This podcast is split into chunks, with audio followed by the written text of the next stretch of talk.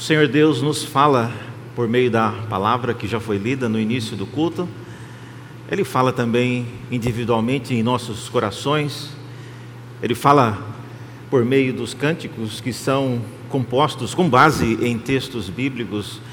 Mas agora é o momento quando nós vamos mais detidamente olhar para a Bíblia e, e ver o que é que Deus tem a nos dizer. E eu estou em vantagem sobre você porque Deus já me falou, já desde muito tempo antes. E eu não sei quantos sabem, mas quando eu preparo o sermão, na minha cabeça eu me imagino aqui na frente. Então eu prego o sermão pelo menos cinco vezes antes de chegar nesse momento. E eu queria hoje então iniciar uma nova série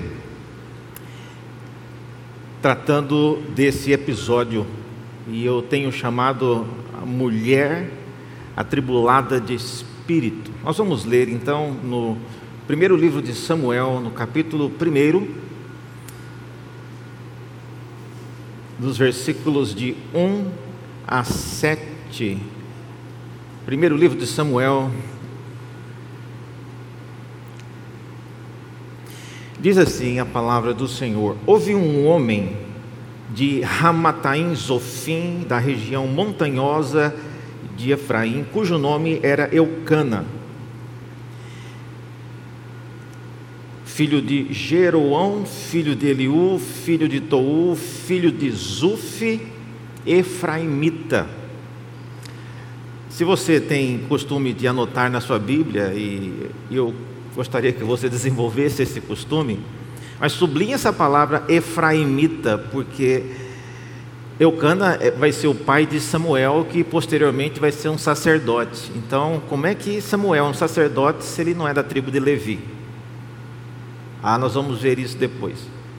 Mas é dito que ele era Efraimita. E tinha ele duas mulheres, uma se chamava Ana e a outra Penina. Penina tinha filhos Ana, porém, não os tinha.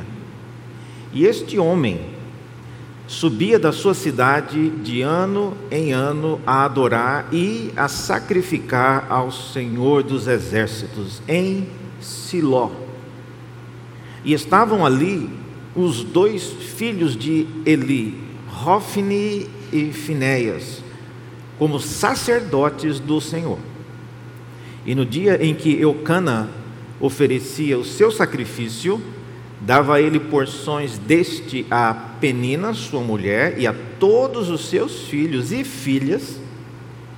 A Ana, porém, dava porção dupla, porque ele a amava, ainda mesmo que o Senhor a houvesse deixado estéril. E a sua rival a provocava excessivamente para a irritar, porquanto o Senhor lhe havia cerrado a madre. E assim o fazia de ano em ano, e todas as vezes que Ana subia à casa do Senhor, a outra a irritava pelo que chorava e não comia. Até aqui a palavra do Senhor. Vamos orar mais uma vez?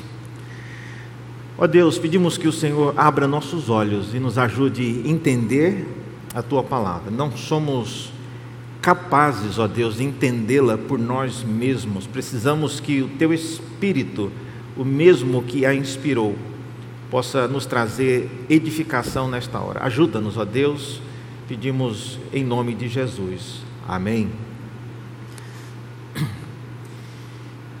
Irmãos, deixe-me começar essa série fazendo duas perguntas muito diretas. O quanto você consegue enxergar das aflições da sua alma? Quanto você consegue enxergar daquilo que passa dentro do seu coração? Seja você uma mulher ou um homem, quanto você consegue enxergar? E uma segunda pergunta: o quanto as pessoas realmente conseguem enxergar e entender as aflições que se passam dentro do seu coração. Você já parou para pensar nisso? A série que eu começo hoje, então, denominada Mulher Atribulada de Espírito, não tem como objetivo tratar de todas as mulheres e nem também de tratar de todas as aflições que uma mulher passa. A razão lógica, eu não sou uma mulher e seria, no mínimo, ilegítima a minha tentativa de tentar me colocar na posição de uma e falar como se fosse uma mulher. Tem coisas que nenhum homem jamais conseguirá é, perceber da perspectiva de uma mulher, ah, especialmente algumas aflições que elas passam. Então, não é esse o objetivo. O título da série vem de um comentário que a personagem principal fez, quando ela se delongava eh, na oração diante do Senhor e porque as suas palavras não eram ditas com os lábios, mas apenas com o coração, e alguém julgou a sua demora como sendo resultado de bebedice. Então, a, nesse respeito, foi que ela disse as seguintes palavras: Eu sou mulher atribulada de espírito.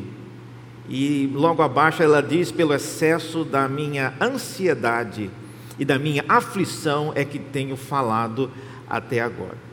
Então, a, tribula, a tribulação de espírito que Ana se refere aqui não é uma coisa peculiar, irmãos, de mulheres apenas. Há pelo menos duas pessoas, dois homens na, na Bíblia, que também usaram a mesma expressão que Ana usou para descrever aquilo que eles estavam passando. Primeiro deles é o nosso conhecido Jó. Em um certo ponto, nos diálogos que são inúmeros, depois vocês podem ver isso, mas Jó fala, no capítulo 7, de que ele falaria na amargura da sua alma. Então, embora em português não seja a mesma expressão, mas em hebraico é, então ele descreve, pelo menos ele usa a mesma expressão que Ana usa, e mostrando que ele também passava por uma situação semelhante, não era a mesma. Jó não estava, é, não era estéreo e não podia ter filho, não era isso. Mas a aflição da alma é descrita com os mesmos termos. Outro personagem que também usa essa expressão é o rei Ezequias, depois de ter sido avisado pelo profeta Isaías de que a sua doença seria para a morte. Os irmãos conhecem a história, descrita em Isaías capítulo 38 ele chora profundamente, ora diante de Deus e em algum momento ele usa também a expressão de que a sua alma encontrava-se em amargura, mesma expressão que Ana usa. Assim sendo, o meu objetivo então não é falar somente de aflição de mulheres, mas é falar da aflição da alma e tomando como exemplo esse caso de Ana, que tem muita coisa a nos ensinar.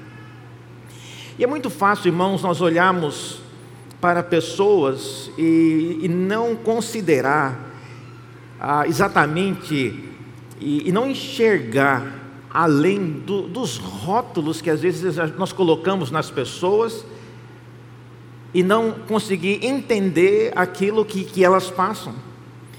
E quando conseguimos olhar então para além dos rótulos, rótulos que já lhes foram colocados, isso é um gesto de amor, eu diria. Você conseguir olhar para as pessoas, além dos rótulos que já lhe são colocados, essa pessoa é sempre assim, essa pessoa está sempre desse jeito, essa pessoa está sempre ah, andando cabisbaixo, essa pessoa está sempre, sempre, sempre. É um gesto importante e olha, ah, é um ato saber olhar para as pessoas além dos rótulos que já lhes foram colocados, é um gesto de amor que o nosso Senhor Jesus era conhecido por fazer. E ele fazia isso muito e fazia isso bem. Portanto, como é que está a sua habilidade de demonstrar esse gesto de amor cristão? De olhar para as pessoas além dos rótulos que já lhes foram colocados.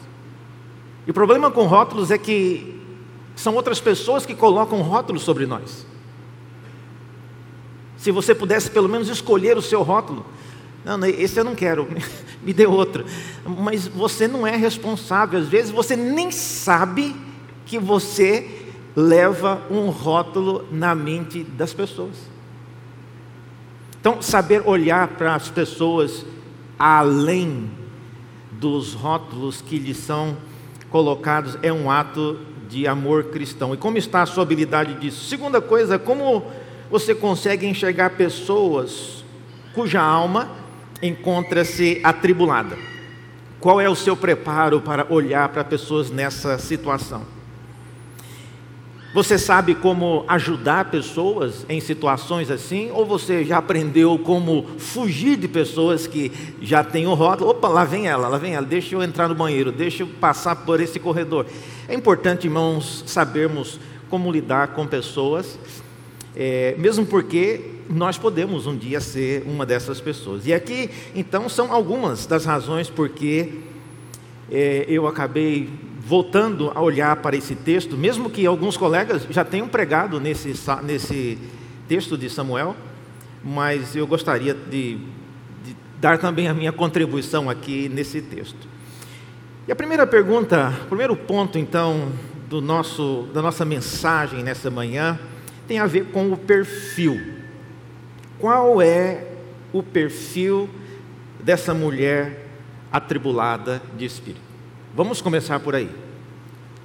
E eu gosto de pensar em perfil, porque hoje em dia essa palavra perfil é muito comum. Se você abre uma conta no Instagram ou no Facebook, é, é, é lhe pedido que você fale alguma coisa para compilar o seu perfil. E o perfil às vezes é usado para que você se identifique ou não com a pessoa sendo tratada.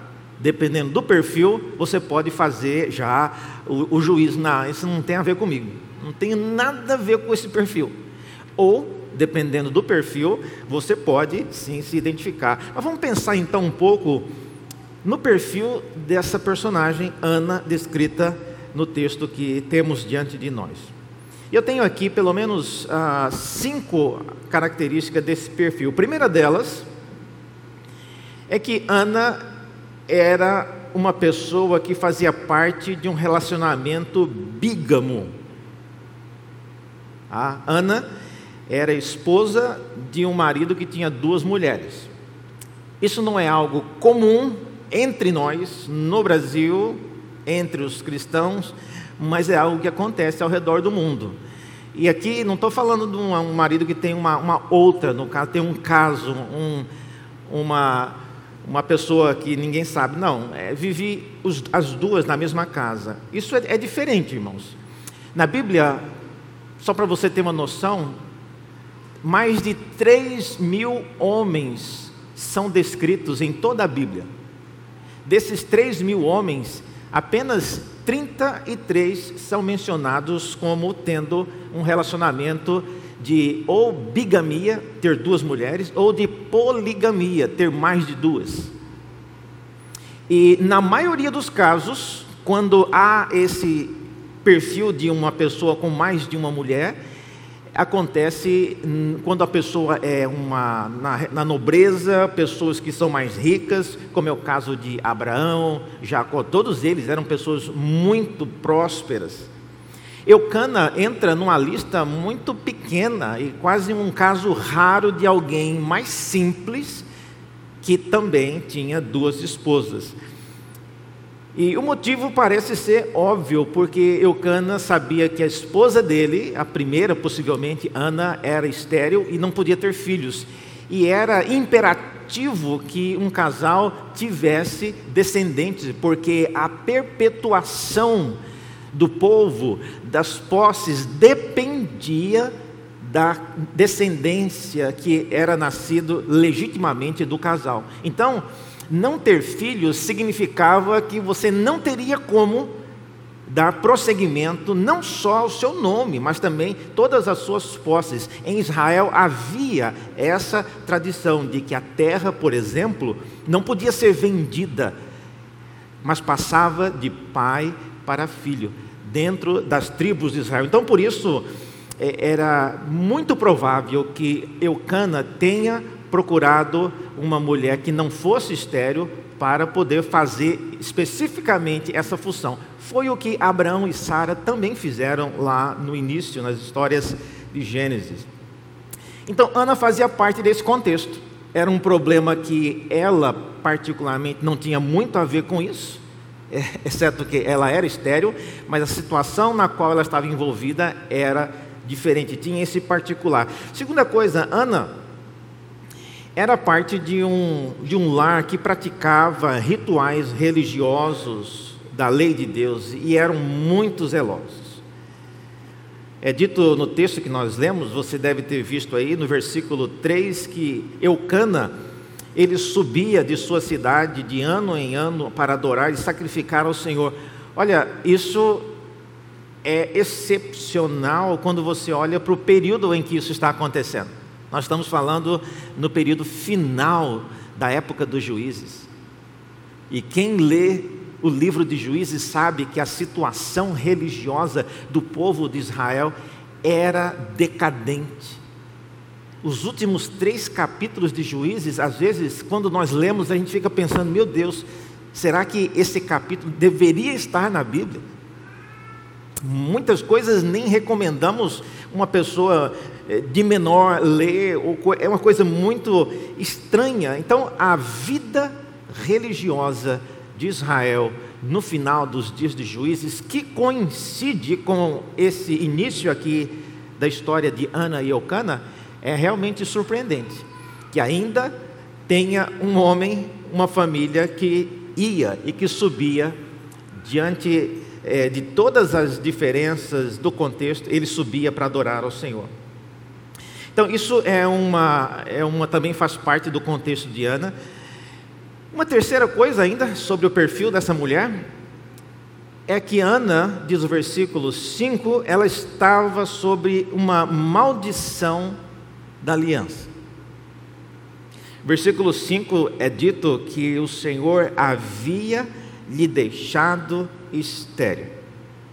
Você pode falar qualquer coisa que você quiser, que era um problema hereditário, era um problema de alimentação, qualquer que sejam os fatores que tornem uma mulher estéril hoje, a Bíblia está colocando da perspectiva de que o problema de Ana tinha a ver com aquilo que o Senhor havia feito. Então, eu não quero aqui dizer que a esterilidade hoje é fruto de um castigo de Deus. Mas eu estou dizendo que nos dias do Antigo Testamento, esse problema estava ligado com a maldição da aliança. Agora, entenda, não que Ana tivesse feito algo que merecesse esse castigo, não é isso. Mas Deus usava e ele escolhia algumas mulheres diante do povo para deixá-las estéreis, e ao ver isso, o povo de Israel se lembraria de que se há mulheres estéreis, se há o rebanho, as vacas estéreis, se há a plantação que não dá o fruto que deveria dar, isso era uma lembrança de que o povo andava longe dos caminhos do Senhor. Então, são sintomas que a própria aliança já havia previsto. Quando vocês virem mulheres estéreis se multiplicando, pode atentar. É parte do, dos sinais de alerta que Deus está dando de que a, a sua aliança está sendo quebrada. Então, Ana é parte desse contexto, ela foi escolhida para carregar esse sinal de Deus. Então, não devemos imputar a Ana, particularmente, nenhum erro, nenhum pecado que justificasse ela ser estéril. Mas ela é, ela foi escolhida por Deus para carregar essa bandeira, o sinal de que o povo andava longe do Senhor. E essa é uma das dos aspectos do seu perfil. Uma quarta coisa ainda sobre Ana é que Ana ela estava caminhando para a penúria.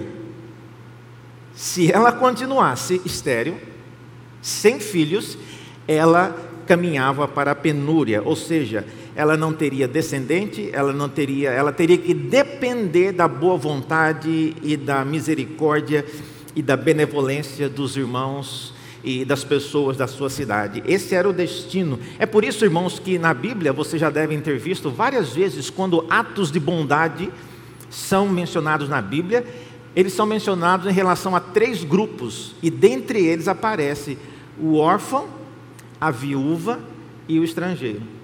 Então veja, é uma pessoa que não tem mais como fazer a passagem da herança ou se vincular à herança da, do povo de Deus, acaba se tornando é, alvo, dependendo da atitude da geração, de muita privação.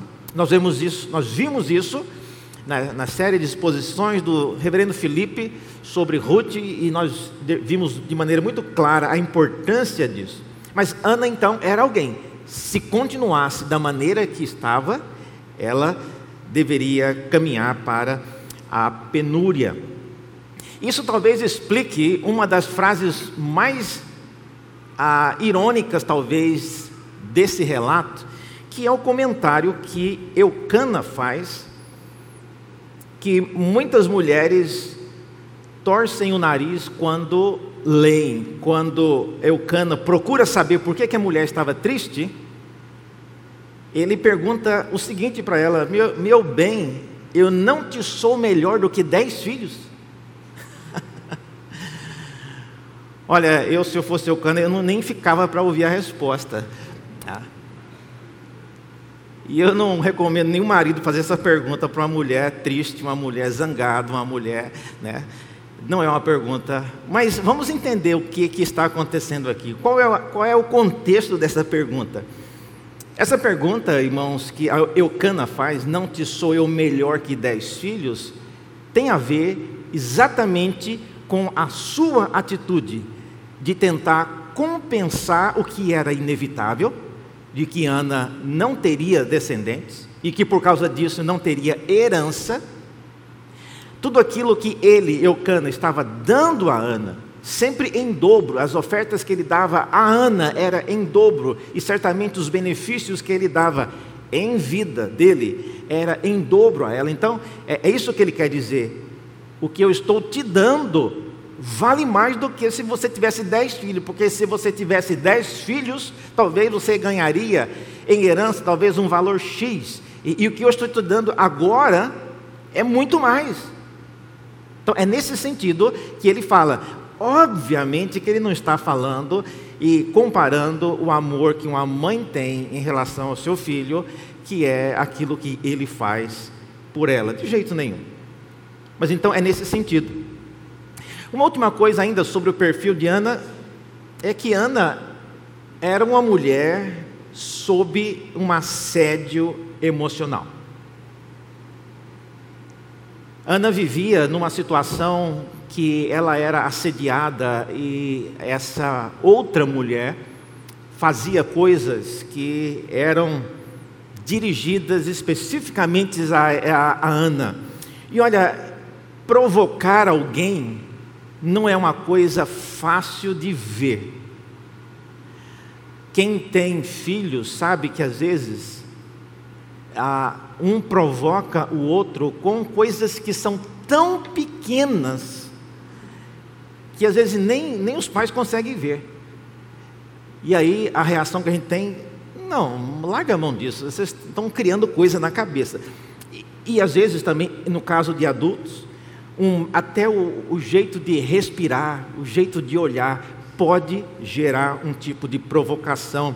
E o que eu tenho chamado aqui de um tipo de assédio emocional. Eu estava lendo essa semana sobre a lei Maria da Penha e ela, eu estava lendo o relato e ela classifica esse tipo de situação que Ana enfrentava com, como sendo uma violência psicológica.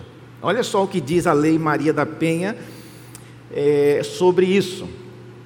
Diz assim: qualquer conduta que lhe cause dano emocional e diminuição da autoestima, ou que lhe prejudique e perturbe o pleno desenvolvimento, ou que vise degradar ou controlar as suas ações, comportamentos, crenças e decisões, mediante ameaça, constrangimento, humilhação, manipulação, isolamento, vigilância constante, perseguição contumaz, insulto, chantagem, ridicularização, exploração e limitação do direito de ir e vir, ou qualquer outro meio que lhe cause prejuízo à saúde psicológica e à autoestima. Isso é a lei Maria da Penha. Certamente Ana não tinha nada a ver com isso. Mas isso mostra, irmãos, que cada sociedade já se tornou preparada para lidar com isso. Ana sofria certamente de um tipo de. Eu não usaria a mesma expressão, porque no caso de Ana, não era vindo de um marido, mas vindo de uma rival, de uma outra mulher que o marido tinha. E atos de violência psicológica são muito difíceis de serem vistos por quem não se encontra na mesma condição. Muito difícil você entender o que uma pessoa está passando, se você não consegue, ou, ou se é impossível você se colocar naquela posição. E o contexto em que essa violência psicológica de Ana acontecia era mais difícil ainda, porque diz a Bíblia que acontecia no contexto de culto. Essa mulher rival provocava Ana no momento em que eles subiam à casa de Deus e que a oferta era entregue. Sabe, essa semana eu fiquei pensando, tentando imaginar qual era o tipo de provocação. A Bíblia não fala. E talvez eu não devesse nem ficar pensando, tentando descobrir. Mas eu fiquei curioso. Qual deve ter sido o tipo de provocação que essa penina causava? E quem sofre, quem sofre esse tipo de assédio emocional, sabe que às vezes basta um. Eu, vejo a cena a Penina com todos os filhos e filhas, cada um deles com a oferta, e essa era a tradição. Cada um deles. E a lei dizia que se você tem uma família grande, você tem que medir a oferta conforme o número de pessoas na família. Se você tem uma família pequena, então reduz o tamanho das ofertas e às vezes até chame alguém para ofertar com você, porque você é de uma família pequena. Agora imagine a cena. Ana chegando com a tigela enorme, cheia de ofertas, ela sozinha, sem nenhuma filha e nenhum filho. E a Penina do lado chegando com seus, não sabemos quantos filhos tinha, mas vamos imaginar aí, pela média, né, uns cinco a oito filhos, cada um com a sua oferta. E a Penina olha para Ana e. Não precisa ter falado nada, mas só o gesto, às vezes, que as pessoas fazem já arrasam com aqueles que estão vulneráveis e possivelmente era essa situação que Ana enfrentava. E isso devia ter um, um impacto muito grande na vida dela. É, é, é, por isso que ela comenta posteriormente. E isso me leva a perguntar que quem realmente consegue ver aquela olhada de desprezo que algumas pessoas fazem a seu respeito e que ninguém mais viu. E às vezes você chama alguém para olhar, eu não estou vendo nada. Você está criando coisa da sua cabeça. E realmente só as pessoas que passam por isso às vezes conseguem ver. Isso me leva então ao segundo ponto do meu sermão, da minha mensagem. Quem consegue realmente ver a sua aflição? Veja, no texto que nós temos aqui, nós temos pelo menos três perspectivas. A primeira perspectiva é a de Eucana. Eucana era alguém que estava no nível, que eu chamo aqui, no nível de saber que Ana estava passando por aflição. Ele sabia. Tanto sabia que ele tentou, de alguma forma, compensar, minimizar. Mas, irmãos, saber que uma pessoa está passando por aflição não é a mesma coisa que entender. São duas coisas bem diferentes. Eucana pelo menos sabia. Já é alguma coisa, porque tem gente também que não está nem aí que, e que nem sabe que as pessoas passam por esse tipo de aflição. Eucana, então, ele sabia. Uma outra coisa sobre a perspectiva de Eucana é que ele deixou de ser um mero observador e tentou remediar a situação. Ele tentou fazer alguma coisa. Veja no versículo 8 que ele pergunta: Por que choras? ele pergunta por que não comes, por que estás triste, e depois faz a famosa pergunta, né? Não te sou melhor do que dez filhos. Então isso mostra que, de alguma maneira, ele tentou, ele foi alguém que tomou a iniciativa de fazer alguma coisa. Irmãos, nem sempre nós somos capazes, e eu, eu vou além, dependendo do tipo de situação emocional que uma pessoa passa, eu não recomendo que todos se aventurem a tratar e ajudar uma pessoa. Porque você vai acabar atrapalhando, você vai acabar trazendo um maior dano à pessoa do que você imaginava. Eucana, pelo menos, tentou, e na sua tentativa ficou claro que ele tinha limitações, o que é natural. Isso mostra que nem todos estão preparados e é por isso que nós precisamos aprender a encontrar auxílio adequado. Primeiro em Deus e também em pessoas tementes a Deus que podem nos ajudar nesse sentido. Ainda sobre a perspectiva de Eucana, ele demonstra ter compaixão ao dar ofertas dobradas, como eu disse, ele não precisava fazer isso. Ele não precisava. Aliás, a lei nem recomendava. Para que dar tantas ofertas para uma pessoa sozinha? E não sei se vocês sabem, mas ofertas aqui que eram trazidas não era a oferta do, do do, do cordeiro para ser imolado. Não, eram ofertas de manjares, eram ofertas que seriam comidas. Então, quem ia comer toda aquela oferta? Se era uma pessoa só, por que, que vai trazer tanto de comida? O sacerdote não vai comer, né? ele vai pegar uma amostra só e comer, para porque ele tinha que provar de todos, imagina. Então lá vinha Ana com aquela tigelona cheia de comida, ah, e o que a, a rival podia pensar, olha, que desperdício, que desperdício. Além de ser maldiçoada por Deus em tentar jogando fora a comida. Mas Eucana via por um outro lado, ele tentava remediar a situação. Então, ele tinha compaixão. Agora, irmãos, é, compaixão é uma coisa que não resolve muito. Eucana demonstra também que ele tinha limitações, a sua é, perspectiva era limitada. E ter compaixão por uma pessoa atribulada não resolve muito, já é alguma coisa, mas não resolve todo o problema. Agora, encontrar pessoas que possam ajudar pessoas assim, isso ajuda bem mais. Por último, há um terceiro grupo que aparece aí, que é o a perspectiva de Hofni e Finéias. Nossa, reverendo, mas não foi dito nada sobre ele. Mas é exatamente. Eles eram as pessoas que deveriam estar atentas para a situação de Ana. O texto diz, pelo menos, que eles eram sacerdotes. E pensa em duas pessoas que não tinham noção de nada.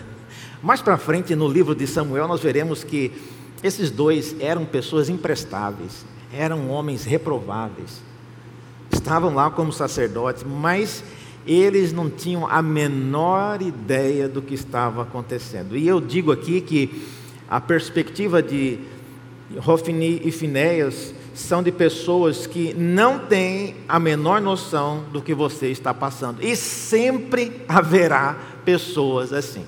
Você vai passar do lado dele ou dela, eles não fazem a menor ideia daquilo que você passa. Por um lado, isso pode até ser bom. Porque tem pessoas que não estão preparadas para lidar com o que você passa e quando ficam sabendo, acabam criando rótulos, lembra? Então, por um lado é bom, mas é importante que você saiba, sempre terá alguém nesse nível.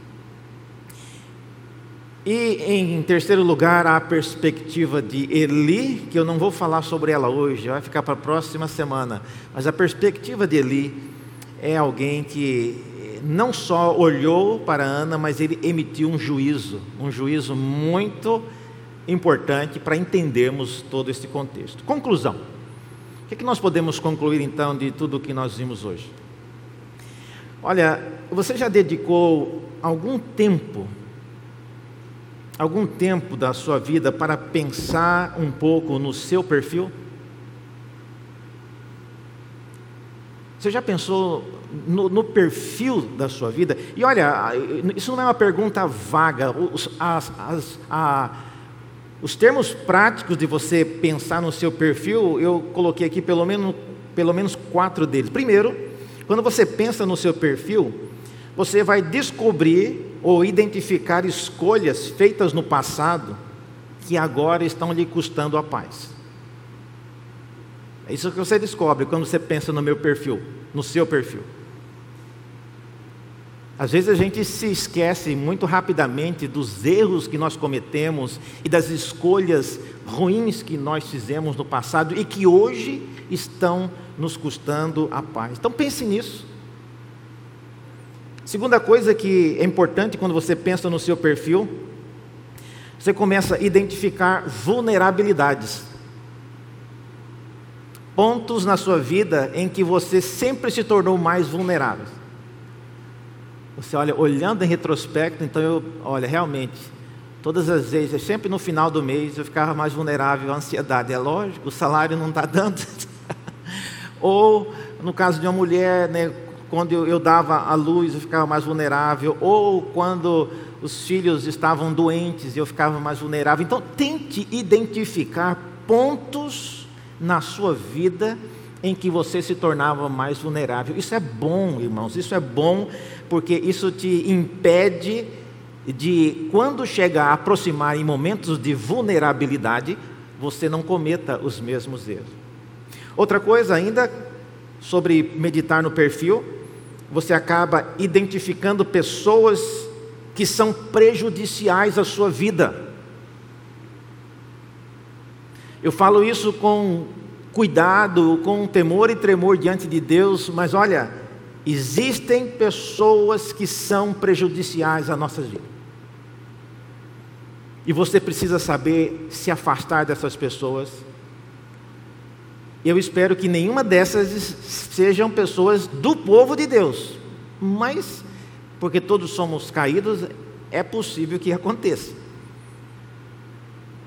Mas se você sabe que a proximidade com alguma pessoa, especialmente pessoas fora do corpo de Cristo, lhe causam muito mal e que posteriormente acabam lhe trazendo mais aflição de alma, Afaste-se dessas pessoas.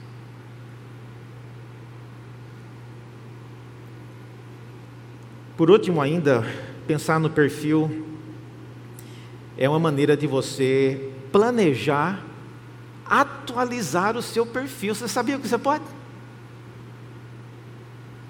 Às vezes o Facebook está tão velho já, né, que você volta lá e olha o perfil. Nossa, quando eu fiz esse perfil aqui, eu, eu gostava dessa música, eu nem gosto mais, né? Olha, quando eu fiz isso aqui, é... atualize, meus irmãos, o seu perfil. Deus fez tantas coisas na nossa vida, Deus fez coisas grandiosas que às vezes nós nos esquecemos. Atualize. Lembrar-se e pensar no perfil é uma oportunidade para você atualizar. E ao fazer isso, você está dando um passo em direção a lidar com a sua alma atribulada. Nem é o principal e nem é o único, mas você já está fazendo alguma coisa. Então pense no seu perfil. E eu oro para que Deus, nesta manhã, nos ajude a fazer isso. Vamos orar mais uma vez, pedindo que o Senhor nos ajude nessa tarefa. Senhor Deus, obrigado pelo testemunho da tua palavra. De fato, nem todos sabem o que passamos, só tu, ó Deus, conheces o nosso coração melhor do que nós mesmos. E por isso, rogamos que o Senhor nos dê a coragem, o tempo e as condições para pensarmos no perfil da nossa vida, à luz daquilo que vimos no perfil de Ana, que nós também possamos tomar decisões importantes que nos ajudem a enfrentar a tribulação da nossa alma ou a evitá-los. E também, ó Deus, se for o caso, ajudem-nos a ajudar aqueles que se encontram nessa situação. Pedimos essas coisas e o fazemos em nome de Jesus. Amém.